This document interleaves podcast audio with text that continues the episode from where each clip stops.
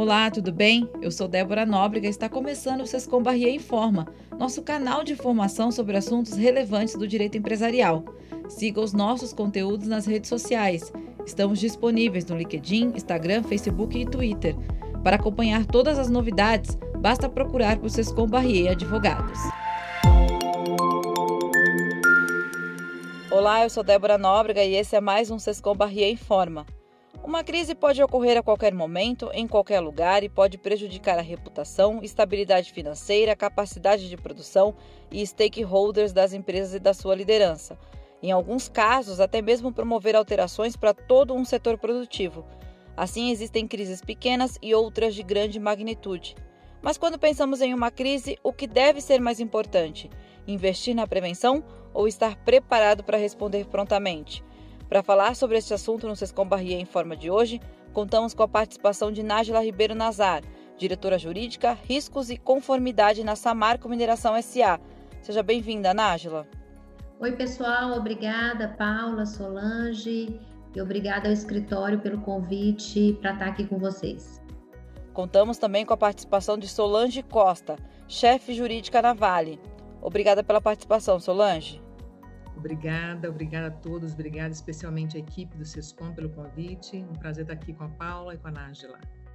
E também Paula Azevedo, nossa Off Council da área de mineração e membro da prática de gerenciamento de crise do SESCOM Barrier. Obrigada pela participação. Olá a todos que nos ouvem. Obrigada, Nájila. Obrigada, Solange, por receber o nosso convite mais uma vez para participar dessa discussão aí sobre gerenciamento de crise.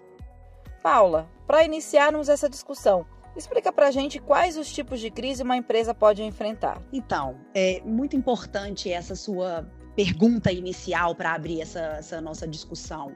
É, a gente percebe, a partir da nossa experiência, né, que o ambiente corporativo ele é cercado por riscos e estes podem desencadear várias crises de diversas ordens, né? Seja ele a partir de eventos e desastres ambientais, a partir de alegações de fraude, denúncias diversas, inclusive aquelas envolvendo as relações trabalhistas, é, corrupção, vazamento de informações confidenciais, escândalos envolvendo executivos, ataques cibernéticos, é, inadimplemento de contratos, entre outras enormidades de questões. O que a gente percebe, na verdade, é que a corporação ela tem aí inúmeras possibilidades de crise e de, de, de riscos, e a partir desses riscos a gente tem é, é, o, o, o, a possibilidade do desencadeamento de, de, de crises.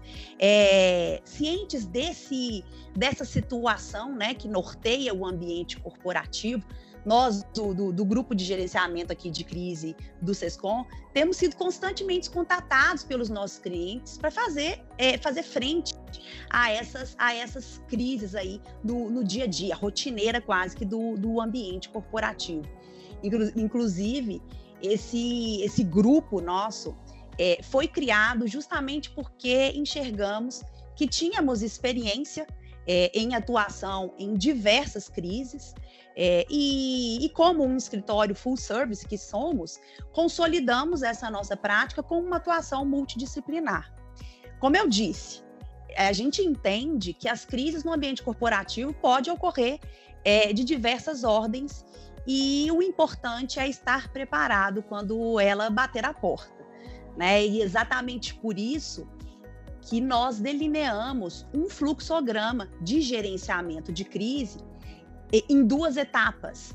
Uma etapa preventiva, que é a etapa de mapeamento do risco, estabelecimento de procedimentos para atuação, treinamentos e retroalimentação dos procedimentos a partir dos treinamentos. É, e claro, acaso venha a ocorrer um, evento é, adverso não não não é, não previsto, é a, a, a atuação corretiva, né? É, e, e nessa atuação corretiva, a nossa experiência nos mostra, de novo, o quão importante é o mapeamento do risco e a respectiva preparação. Então, é, se tiver que ter uma palavra aqui de ordem efetiva, é mapeamento e preparação, porque o, a, a crise virá, a crise está dentro do ambiente corporativo. Agora, a partir das lições aprendidas no enfrentamento de crises, tanto na Samarco quanto na Vale, o que vocês consideram importante na preparação para eventos críticos no ambiente corporativo? Vamos começar com você, Solange. Bom, é, eu entendo que a preparação para uma crise ela está muito resumida na palavra treinamento.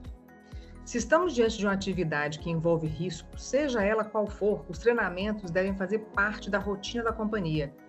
E as equipes que fazem parte dessa rotina nunca devem se sentir suficientemente treinadas para uma crise. Ou seja, o aperfeiçoamento dos processos e as medidas de segurança devem ser uma constante na rotina dessas empresas. Eu, particularmente, fico muito feliz de perceber a quantidade e a intensidade dos treinamentos que precisamos participar rotineiramente na Vale. E para você, Nájila, o que, que você considera mais importante para esses eventos críticos? Bom, adicionalmente ao que a Solange nos trouxe, quanto à necessidade dos treinamentos, eu, eu vou é, focar na linha que a Paula também é, é, colocou no início da sua fala, sobre a questão da prevenção e do, da correta e eficiente gestão dos riscos, né? O mapeamento inicialmente e depois com a identificação dos riscos e depois a correta gestão. Essa é a parte preventiva mais importante, porque é de lá, né, da, da gestão eficiente dos riscos, que para cada empresa pode mudar, é que é, vamos conseguir identificar quais são aqueles riscos capazes de gerar uma crise e, a partir desse momento, é, ter um controle para que isso não ocorra. É, um, segundo, um segundo passo importante, um segundo processo importante é, em ocorrendo, ter um processo de gestão de crise que tenha é, uma definição de qual vai ser a resposta, é, de qual vai ser o, o, as ações que precisam ser feitas, quais são os responsáveis que vão, que vão encaminhar então, eu diria que é ter um processo é, na prevenção mais importante, ou tão importante quanto o treinamento, quando a Solange nos trouxe, é muito importante também ter um processo de gestão eficiente de riscos e um processo eficiente de identificação de quais eventos podem ser eventos de crise e como estar preparados para esse evento de crise, com um plano de resposta adequado, com papéis e responsabilidades definidas. Nájila, já aproveitando a sua resposta, explica para a gente o quão importante é a definição de papéis no enfrentamento de crise. Então, como eu falei, muito importante, porque no momento de crise, em que é, a empresa né, se vê naquele, é o momento que realmente é, parte dos processos é, parecem ficar desestruturados, é importante é, ter realmente um, um, um processo de gestão que funcione. Para isso, é, cada, cada participante daquele, daquele de, no nosso caso aqui nessa marca, a gente funciona né, em comitê de crise. Então, cada pessoa que participa naquele comitê tem a sua responsabilidade. Desde o conselho de administração, que vai ter uma responsabilidade, até a diretoria, o responsável pela crise, um grupo de trabalho multidisciplinar, que vai ser responsável por encaminhar as ações para que a empresa consiga sair da crise. Então, é, é um funcionamento diferente do dia a dia.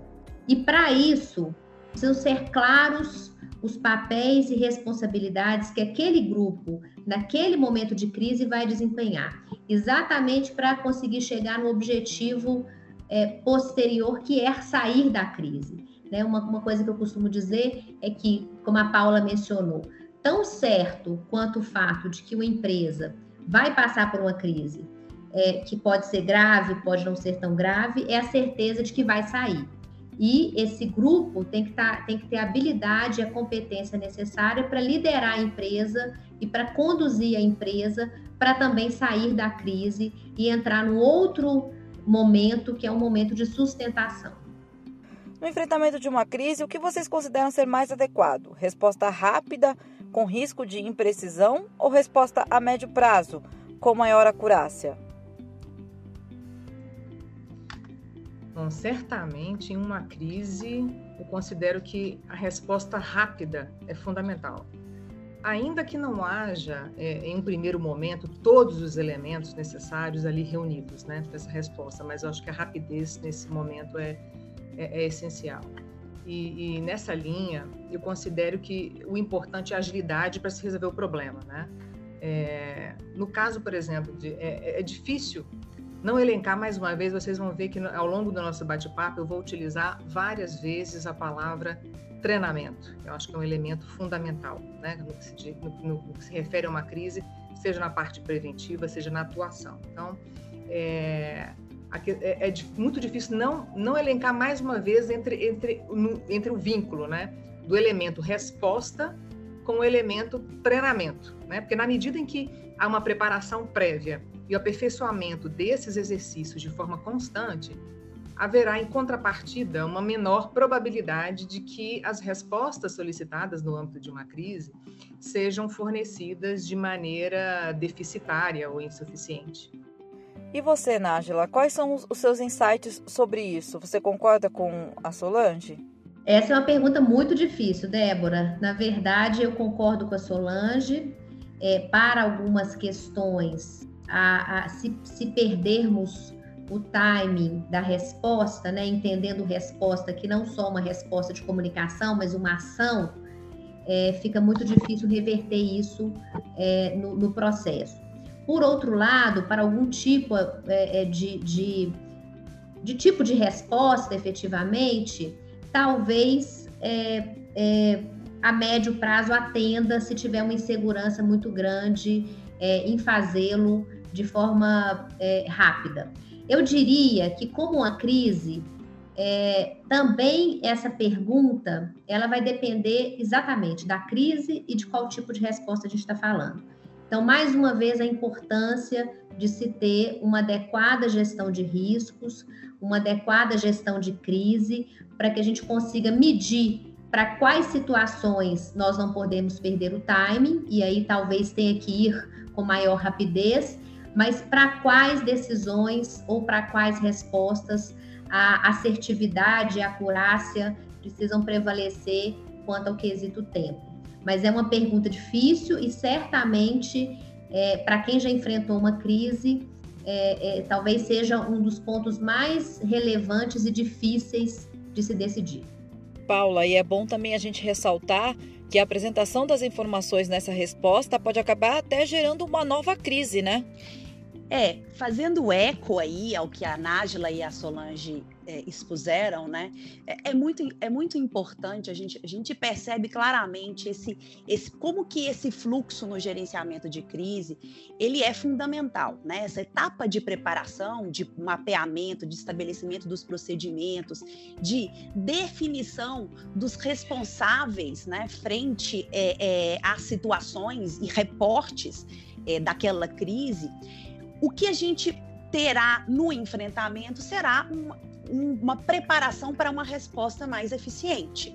É isso que a gente observa e por isso, como a Nájila bem colocou e Solange também, também expôs, é, o, o quão importante é a preparação, seja no mapeamento, na definição do procedimento, seja no treinamento. A partir dali, a gente consegue, sim, definir, primeiro, quem que é o melhor interlocutor para aquele stakeholder.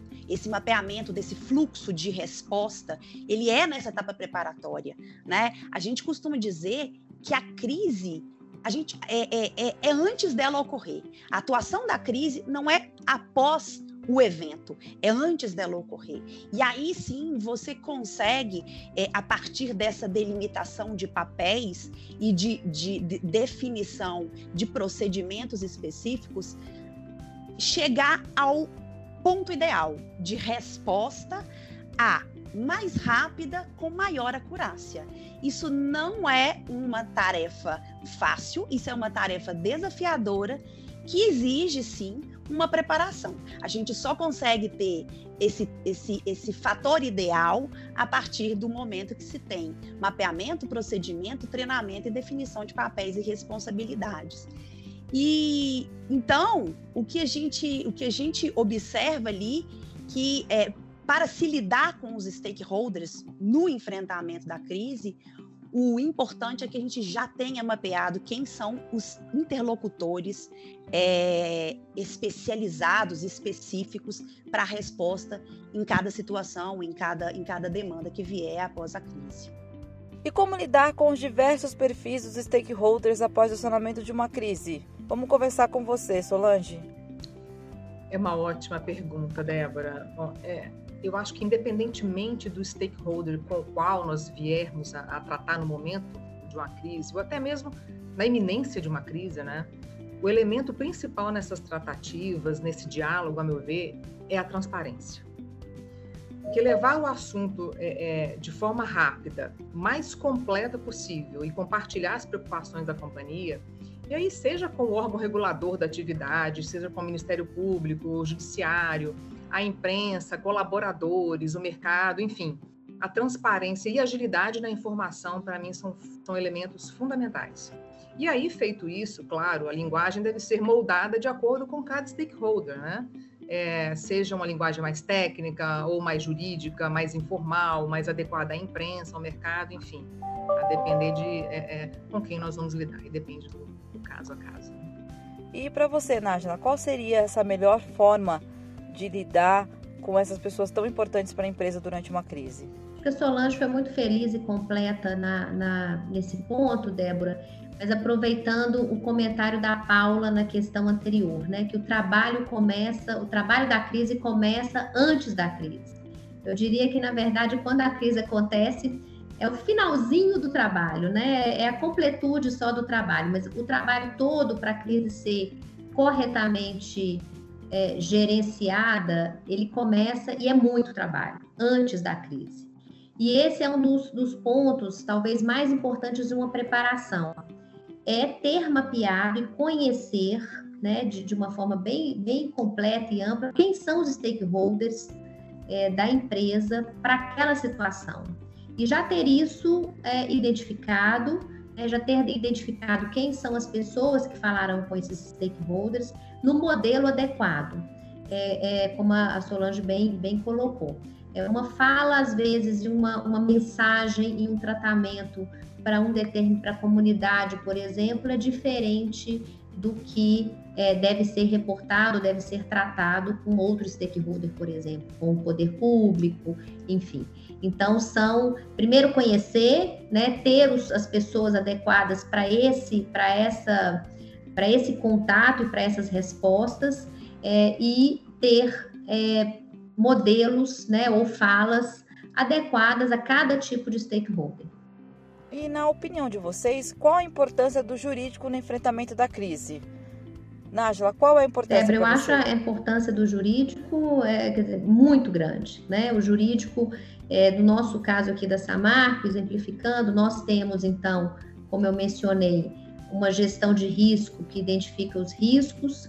Desde esse momento, é, o jurídico está presente nos nossos seminários multidisciplinares para poder contribuir com a visão jurídica sobre os impactos é, de uma crise ou de um evento que é uma materialização do risco.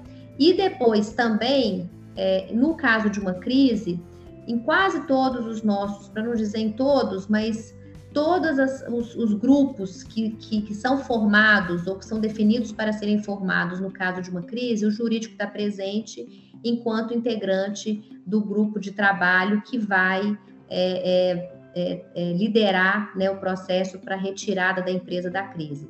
Então, eu diria que é fundamental a participação do jurídico no preventivo, é, no, no, na parte de mitigação, é muito relevante é, a participação da área jurídica. E Solange, você também acredita que o jurídico é muito importante na hora de enfrentar uma crise? Sim, Débora, acho que é, só complementando né, as palavras já muito apropriadas, já colocadas pela, pela é, eu entendo que a importância do jurídico né, como um parceiro nas diversas áreas da companhia, é, desde a fase preventiva do problema, é, é, já é algo que se vislumbra há algum tempo, né? mas sempre foi assim? Não. Né? Eu não vou utilizar a palavra antigamente para não ficar muito, né, não pesar muito aqui, mas anteriormente é, o departamento jurídico era visto como bombeiro, né? É, o, o, é, a, o problema chegava, já chegava o incêndio formado para o jurídico apagar, né? É, mas de alguns anos para cá, o que eu percebo é que o jurídico é cada vez mais incluído no nascedouro das discussões, né? no início de um negócio, né? nos trabalhos de cunho preventivo, não somente no que diz respeito à preparação para eventuais crises, mas na prevenção de passivos de forma geral na companhia. Né? Então, isso é, é, muito, é muito gratificante ver a evolução da participação dos departamentos jurídicos né? no negócio da empresa como, como um todo. Paula, como foi destacado agora pelas nossas convidadas, é realmente muito importante a participação do jurídico, né? É, é, interessante, né, Débora, que a gente que a gente percebe que somos treinados, né, nós advogados somos treinados a lidar é, com situações quando ela ocorre da forma com que a gente menos espera. Acho que isso vem da nossa própria formação, né? Conseguimos enxergar situações que podem, por exemplo, ensejar a instauração de um processo judicial ou ensejar uma demanda é, de, um, de, de um agente fiscalizador. E a partir dali, a gente atua quase que de modo reflexivo para cada ato. Né? A gente é, é, somos na nossa formação somos treinados a antever e atuar reflexivamente. Né? É, a meu ver, o jurídico consegue antever situações potenciais que podem levar a uma consequência jurídica futura. E aí, nesse sentido, nossas respostas são delineadas de modo a mitigar os, os riscos futuros. É, puxando então né, essa sardinha aqui para o jurídico, eu acho que a, a, é, existem profissões que são treinadas para atuar em situações que perpetuarão no tempo. É, e por isso traçam coeficientes N é, para que nada dê errado. Nós do jurídico, ao contrário, trabalhamos constantemente pensando no que pode dar errado. Por isso que a gente sempre delineia uma resposta de modo a, a buscar mitigar é, um, um, eventual, uma eventual repercussão negativa futura ou até mesmo é, eliminá-la. Então, sem sombra de dúvida, é, eu acho que o jurídico é fundamental é, no, no, enfrentamento de uma crise, nas duas esferas, tanto na preparação quanto na, na, correção, porque a gente, a gente não pode se esquecer que também na fase de correção, na fase é, de atuação assim, em, do enfrentamento, se a gente não tiver uma atuação assertiva e, e, e planejada, pode ensejar crises secundárias. Né? Então, nesse sentido que eu vejo ali o quão importante é a nossa participação. A gente estava falando agora sobre a importância do jurídico, né? Mas, na opinião de vocês, qual a importância de outros assessoramentos especializados no enfrentamento de uma crise? É, excelente pergunta, Débora. Obrigada pela pergunta. Eu acho que, é, e não estamos só falando do jurídico, tá? Eu acho que a especialização do assessoramento no contexto de uma crise é de total importância. E eu não, não falo nem só no ambiente corporativo, mas também em relação a todos os nossos prestadores de serviço, né? É, e aí fazendo aí uma, uma, uma, busca no tempo, né? olha que, que, que bacana, que interessante ver aí uma, uma né, a exemplo aqui da, da, da, Paula, né, que está em um escritório né, que, que presta um assessoramento jurídico e aí dentro do escritório ela está dentro de um grupo que trabalha também com essa preparação da, da, da crise, com esse atendimento à crise, quer dizer, é a especialização da especialização, né? E, ou seja, cada vez mais se percebe essa especialização sistematizada não só jurídico, né? A gente vê que quantas especialidades você, você encontra hoje dentro de uma área jurídica, só para citar um exemplo, né? Mas cada vez mais se percebe essa especialização nas diversas áreas da empresa, né? E não seria né, diferente no tratamento de uma crise, né? É, é, é, a mesma questão colocada ainda há pouco com relação a papéis e responsabilidades. É, porque se há o desencadeamento de uma crise, a equipe mobilizada para esse atendimento é enorme, a exemplo do plano de ação de emergência de barragem de mineração. Né? Olha quantas equipes que são mobilizadas dentro de um, de um contexto de uma crise né, de barragens. Né? São equipes que vão desde um centro de apoio de emergência, né, que funciona 24 horas por dia, e aí para tratar de todo e qualquer tipo de crise, passando por equipes operacionais, né, tratando aí, trazendo geotecnia, operação e manutenção, meio ambiente, engenharia de projetos, né, outro grupo tratando só jurídico, comunicação, imprensa, relação institucional, relações com o governo, sustentabilidade, né? Tá passando para outro grupo que tratando que trata apenas de apoio, planejamento, logística e desencadeando para vários outros grupos com, como segurança empresarial, segurança do trabalho, gestão de risco de emergência, infraestrutura, meio ambiente, recursos humanos, né? Sem contar também com a diretoria de reparação, tudo isso coordenado por aquela figura que é o papel mais importante do plano, que é o coordenador do plano de ação de emergência, né? Então, olha quanto que é, são, são equipes muito bem coordenadas e concatenadas aí para atender a um processo de, de, de crise, especificamente em relação à barragem, né? Então, é, é, olha quantas especialidades dentro de um contexto de uma crise. Então, é, é importantíssimo até para que né, haja essa definição, como a gente já colocou anteriormente, papéis e responsabilidades, para que haja uma harmonia de ações né, é, é, desencadeadas no momento de uma crise. E, Nájila, qual é a sua opinião sobre o assessoramento especializado? Bom, Débora, particularmente eu sou entusiasta de assessoramentos especializados. Eu acho que é, cada um tem que agregar naquela sua competência. No caso de crise, a gente viu né, é, crescendo muito a demanda para esse tipo de serviço. E é um serviço realmente, um assessoramento realmente vital. Porque, como a Paula bem disse, o trabalho de uma crise não começa na crise, ele termina na crise. Ele começa com ações para evitar com que aquela crise aconteça, evitando com que aquele risco específico se materialize. E aí é importante ter uma visão de um especialista para nos conduzir correta, de forma correta é, a todos os passos para se evitar uma crise e, em não ocorrendo, para passar pela crise. Também importante esse papel durante a crise, porque a empresa, muitas das vezes, ela vai estar no momento em que, como eu falei inicialmente, os seus processos não estão corretamente é, é, sendo desenvolvidos. É importante ter uma pessoa especialista para nos conduzir de uma forma adequada a uma outra etapa que é sair da crise. Então, eu, eu sempre vejo com muito bons olhos o, o assessoramento especializado. É, acho que a gente só cresce né, em ter a adequada é, consultoria nos temas que são específicos. E esse é um tema muito específico que, que, que é muito importante, porque ele pode significar o desaparecimento de uma empresa, é, dependendo da relevância da crise com que aquela empresa passe. Então, é, é, a gente não pode ter aquela, aquela, aquela situação de achar que vamos passar por uma crise sozinho. A gente tem que passar de uma forma preparada, estruturada é, e com assessoramento adequado. O Sescou Barrier em forma de hoje fica por aqui. Agradecemos a participação da Nájila. Obrigada a todos e obrigada mais uma vez ao escritório pelo convite. Da Solange. Obrigada a todos, obrigada Débora, Paula, Nájila, foi um prazer estar aqui com vocês e também da Paula. Obrigada, Débora. Obrigada, Solange. Obrigada, Nájila. Foi um prazer debater com vocês. A gente se vê na próxima. Até mais. Tchau, tchau.